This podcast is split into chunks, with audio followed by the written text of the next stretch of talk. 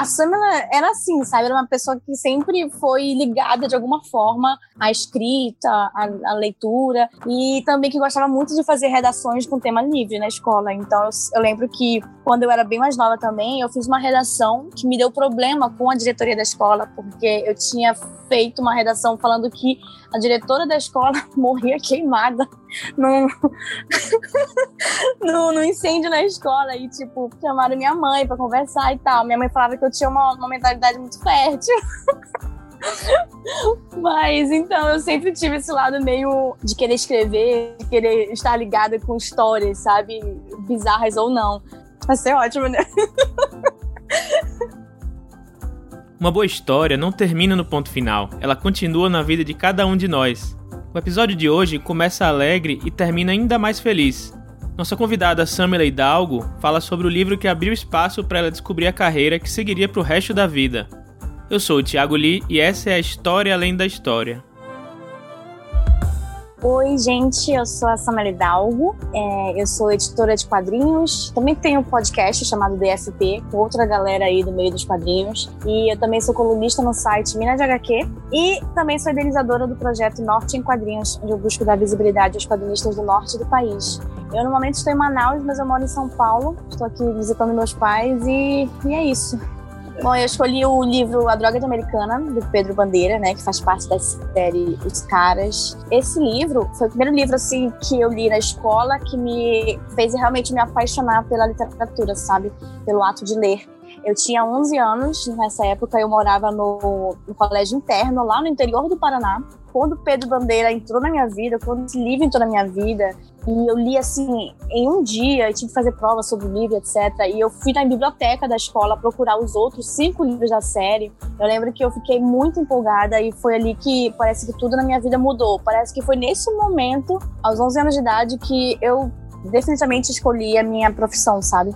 Que eu queria trabalhar com alguma coisa que envolvesse livros, porque era minha paixão. Então, o Pedro Bandeira é muito importante para minha vida de leitora, na minha profissão, né? É, eu não fazia ideia de que a vida ia me levar para o mundo dos quadrinhos. Então, primeiramente, é, a minha ideia principal era trabalhar com livros, porque era uma coisa que eu era apaixonada. Mas os quadrinhos me levaram para outro lado. Só que o Pedro Bandeira sempre vai ser essa parte muito importante, sabe? De quem. do livro dele, das histórias dele. Foi esse momento aí que definiu toda a minha vida, eu acho, quando eu tinha 11 anos de idade. O livro ele tem esse poder, né? De moldar e de abrir nossa mente. É, eu acho que aquela galera que fala, ah, não gosto de ler eu já tive gente na minha vida que falou por que, eu gasto dinheiro, tanto dinheiro com livro e não com maquiagem ou sei lá, outra coisa. E, cara, o livro, eu acho uma, é um prazer que a gente tem, né? É, quem gosta muito de ler tem um prazer enorme de estar ali dentro daquela história. Pode ser qualquer tipo de história, gente. O livro tem esse poder de mudar a nossa vida. Tanto pra, como você disse, uma, um relacionamento, ou de emprego, ou de ou qualquer coisa, né? Nesse âmbito. O livro tem esse poder. Então, eu acho que ele teve isso na minha vida, como você falou. Eu já tinha aquilo ali dentro de mim adormecido, aquela alma de, de alguma forma, ia se envolver com esse mundo de, dos livros. E quando o livro realmente chegou na minha mão, foi como se eu estivesse abrindo uma caixinha mágica, sabe? Então eu acho que é esse o, o sentimento que eu tenho quando eu falo de, de livro, de leitura. Eu pedi para Samela falar um pouco mais sobre o livro Droga de Americana, do Pedro Bandeira. Bom, a história ela conta a trajetória da filha do presidente americano, quando ela vai para São Paulo, né? E ela encontra ali na escola onde ela está é, estudando por aqueles dias, né? Uma, um grupo que é o, o pessoal chamado os caras, né? Que são quatro meninos e uma menina. E ali esse grupo eles se envolvem em várias investigações, etc. Eles são todos adolescentes, né? E sempre estão envolvidos em alguma em alguma aventura, né, que tá rolando na cidade ou às vezes em outra cidade. E eles são amigos de um policial, então isso tudo sempre vai encaixando ali. E é muito legal porque eles têm essa ligação muito forte com, as, com essa menina nova, né, que é a filha do presidente americano, e ela é sequestrada. E eles são as únicas pessoas que ela consegue se comunicar é, estando nesse sequestro, né? Com, esse código que eu falei. Então, eles se envolvem ali nessa aventura de tentar é, resolver o quebra-cabeça de onde ela tá. e enquanto isso a investigação policial mesmo, né, dos adultos, digamos assim, acontecendo. Então, é, é uma história de aventura e de amizade muito legal. Acho que assim, é, é realmente um, quando você é adolescente, você tem uns 11, 12 anos, você é um livro que realmente vai te fazer gostar de ler, de ler sabe? É um livro introdutório para o adolescente. Então, eu acho que foi aí que mesmo que me pegou. Quem aqui nunca leu um livro viciante que não conseguia parar de ler de jeito nenhum? Às vezes a gente faz o impossível para continuar lendo até o fim. No, no, quarto que eu dividia lá eram eu e mais três pessoas, né, lá nesse colégio interno. Eu lembro que eu lia na minha cama e quando dava umas 10 da noite, eles desligavam as luzes todas do dormitório. E o único lugar que tinha luz a partir das 10 da noite era no banheiro. Então eu pegava o livro, eu tava tão viciada, eu queria tão ler, tanto ler, tanto saber o que acontecia naquela história, que eu ia pro banheiro, ficava lá acordada até de manhã lendo, sabe? Porque era o único lugar que tinha luz. Quando eu penso no livro, então eu penso nessa sensação, eu lembro de estar no banheiro. então eu ficava ali sentada no chão do banheiro, sabe, lendo até de manhã. Então eu tenho essa, essa memória bem forte de, puxa, eu estou no banheiro, é hora de droga de americana.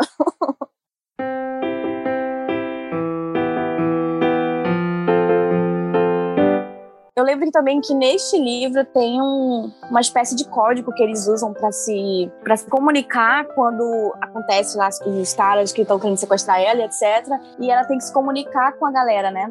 E ela inventa um código que é o, o, código tênis polar. E eu lembro que eu e uma amiga minha do, desse internato, na época a gente ficou tão viciada nesse livro nessa série que a gente só se falava por esse código. Então a gente mandava é, mensagens no um bilhetinho assim uma pra outra e a gente mandava um pro quarto da outra lá no internato. Tudo assim codificado, sabe? Porque a gente queria muito é, estar nesse mundo, sabe? Nesse mundo dos personagens. Então hoje fazem 15 anos que eu saí do, do colégio interna, a gente dá, dá, ainda conversa, a gente tem, mantém contato, eu e ela. E eu lembro que a gente, todo ano, a gente mandava cartas uma para outra no final do ano, né? E as cartas que a gente mandava era sempre em código, nesse mesmo código que a gente usava quando a gente tinha 11 anos, do Pedro Bandeira. Até hoje, de vez em quando, quando a gente quer falar alguma coisa no, no grupo, assim, que a gente tem, é uma coisa que só nós duas entendem, a gente fala no nosso código, no código tênis polado, do Pedro Bandeira. Então é uma coisa assim, que ligou a gente pro resto da vida, sabe? 15 15 anos depois. A gente continua tendo esse livro como uma coisa que sempre vai estar ali ligando a nossa amizade. Cara, meus pais, às vezes, eles, eles pegam as cartas que, gente, que ela mandava pra mim, que eu mandava pra ela. É engraçado que tá tudo codificado, eles não entendem nada. E eu fico rindo, porque é só a gente mesmo pra lembrar desse código até hoje. Então, eu acho muito legal. A gente tem uma, uma amizade muito boa ainda hoje. Ela mora em São Paulo também. Então, a gente sempre troca ideia, conversa, assim, se vê. E é muito legal que o livro, ele uniu nós duas tão, dessa forma tão, tão boa, né? Muitas vezes, a primeira influência para uma pessoa se tornar uma ávida leitora vem de dentro de casa. Eu perguntei para Samela se os pais delas tinham incentivado ela a ler. A minha mãe, ela, era, ela incentivava de uma maneira mais direta, né? Porque como ela era professora, ela via o meu interesse pelo livro, então ela começou a me dar vários livros. Ela me deu é, os livros chamados é, A Poderosa, a menina que tinha o, o Mundo em Suas Mãos, que era um livro também brasileiro, da menina que escrevia com a mão, tudo que ela escrevia com a mão esquerda acontecia, sabe? Então eu lembro que minha mãe me deu a série inteira quando ela começou a perceber que eu estava querendo é, ler mais coisas, né? Ela sempre foi muito mais direta, sabe? Ela sempre chegava e falava qual livro você quer, aí me dava o livro. O meu pai não, eu sempre é, foi uma forma mais indireta porque eu sempre via ele lendo. Ele sempre estava ou lendo a Bíblia, ou ele estava lendo algum livro religioso, ou algum livro que ele se. É, um livro de futebol, por exemplo, de algum tema assim que ele se interessava, sabe? Então, ele não era uma, aquela pessoa que me dava o livro, mas ele, eu estava sempre vendo ele lendo. Então, isso de, de, muitas formas me impactou. E quando ele também começou a perceber que eu estava me interessando pela leitura, ele foi me dando uns livros bíblicos, sabe? Assim, ah, a história de Esther, a história de Maria. e aí isso também foi me, me, me criando assim é uma essa leitora que eu sou hoje mas de uma forma mais indireta, né? Minha mãe não, era, era já, é tipo, toma esse livro, tacava o livro na minha cabeça e eu ia, entendeu? Então era sempre mais direta, mas os dois me incentivaram muito e me incentivam até hoje no meu trabalho, eles, eles querem se envolver, sabe? É, querem saber o que, que é que eu estou lendo, o que, que é que eu estou trabalhando. Por exemplo, eu falo para eles, ah, eu estava trabalhando no quadrinho de Umbrella Academy, minha mãe foi pesquisar para saber o que, que era Umbrella Academy, o que, que era a história, foram assistir a série, sabe? Então eles realmente se envolvem muito nisso, porque eles gostam de estar nesse meio, eles gostam de saber o que está acontecendo. Isso é, é, muito legal, eles são, eles são incríveis. Eu quis saber também se o fato dos livros do Pedro Bandeira serem ambientados em São Paulo foi alguma influência para ela ir morar lá depois de adulta? Eu pesquisei muito sobre São Paulo nessa época que eu estava lendo os livros, porque como ele fala sobre o colégio elite ali, né, que fica é, no centro de São Paulo, eu não conhecia nada de São Paulo nessa época. Então eu lembro que eu ia na biblioteca, né, porque isso foi o que em 2006, a internet ela não era tão boa como, como hoje em dia, né. Então eu lembro que eu fui na biblioteca pesquisar sobre São Paulo, né. E então é, eu tinha essa ideia do São Paulo ser para mim essa cidade onde as coisas, as aventuras dos caras aconteciam. Então quando eu mudei para São Paulo, sei lá, mais de 10 anos depois, eu senti uma realização da Samira adolescente, sabe? É, finalmente conhecendo aquela cidade que ela era apaixonada ali naquela época que ela lia os livros. Então, tem essa ligação muito forte. E ainda mais, é, é a cidade que eu me inseri na, no mercado editorial, né? Que eu me inseri no meu trabalho. Então, eu acho que tá tudo interligado aí no, no universo. Eu, particularmente, sou migrante, morando em São Paulo atualmente, e me lembro com muito carinho dos livros do Marcos Rey, principalmente O Mistério dos Cinco Estrelas e O Cadáver ao Rádio, lá da saudosa coleção Vagalume. E os livros dele falavam bastante sobre o centro da cidade de São Paulo. E como todo migrante que está em São Paulo vai te dizer, essa é uma cidade bem complexa. Há muito o que amar e há muito o que odiar também. Eu perguntei para Samela como é a relação de amor e ódio dela com a cidade. Olha, Olha, um tópico aí muito difícil, né? Não, mas eu não tive decepção, não. Eu gosto muito de São Paulo. Às vezes é difícil, né? Como pessoa nortista, pessoa nordestina, a gente sabe como é difícil quando a gente é, sai desse nosso aspecto cultural e vai para um outro que é bem diferente e que as pessoas acham que a gente é meio inferior. Mas eu gosto de que São Paulo é muito cultural, né? Tem a cultura de todos os estados, todas as cidades ali, e eu gosto dessa mistura. E São Paulo é aquela coisa, né? Ela é, ela é feita de pessoas de outros lugares além dos paulistanos. Então, a gente sempre vai encontrar gente de todo lugar ali. E é isso é legal, essa, essa polaridade, sabe? E para finalizar, eu perguntei como ela se sentia com relação a um problema que eu, como profissional do livro, particularmente tenho bastante, que é ler menos por prazer e acabar lendo mais por obrigação. Claro que quando eu pego um livro, é, um quadrinho, é, é, automático, a minha mente vai pegar ali uns erros é, gráficos, uns erros de edição, uns erros de revisão, porque faz parte né, do meu olhar já como profissional da área. Mas é, eu ainda consigo diferenciar é, desligar um pouquinho essa chavinha e ler por prazer, sabe? Só que é, é uma coisa engraçada, a gente sempre tá lendo alguma coisa e eu penso, puxa, isso aqui dava para fazer assim, dava para eu, eu, criar algum tipo de conteúdo, alguma coisa do meu trabalho em cima disso aqui, né? Então a gente é, sempre tende a fazer isso quando a gente trabalha com, com essas coisas. Mas ainda hoje eu consigo é, diferenciar bem ainda não tive problema com isso.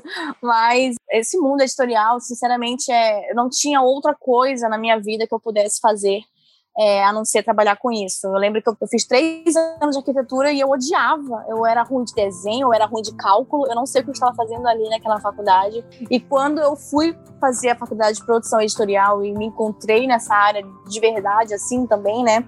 Uma coisa que já era é, destinada a mim, mas eu não sabia, tudo mudou na minha vida, sabe? Nessa minha relação com a leitura. Mas claro que a gente sempre tem essa, essa visão mais crítica. Eu lembro que esses dias, por exemplo, meu pai estava doente, né? Eu estava com ele e ele pediu para eu ler a Bíblia para ele. E eu li um capítulo da Bíblia para ele e na hora eu estava lendo assim, eu falei até para ele, nossa, olha que erro aqui, essa, nessa edição aqui desse, do capítulo 17 de Marcos, sabe? Tipo, eu pegando os erros da Bíblia, assim, porque é uma coisa que já está intrínseca a gente quando a gente trabalha com isso, mas eu consigo ainda diferenciar e continuar me divertindo com isso.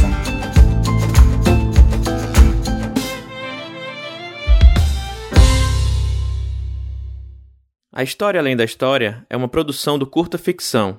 Eu sou o Thiago Lee, roteirista e editor. As informações dos livros citados e créditos de trilha sonora podem ser encontrados no post do episódio. Arte de capa por Jonathan Marks e transcrição do episódio por Tom Borges. Até a próxima!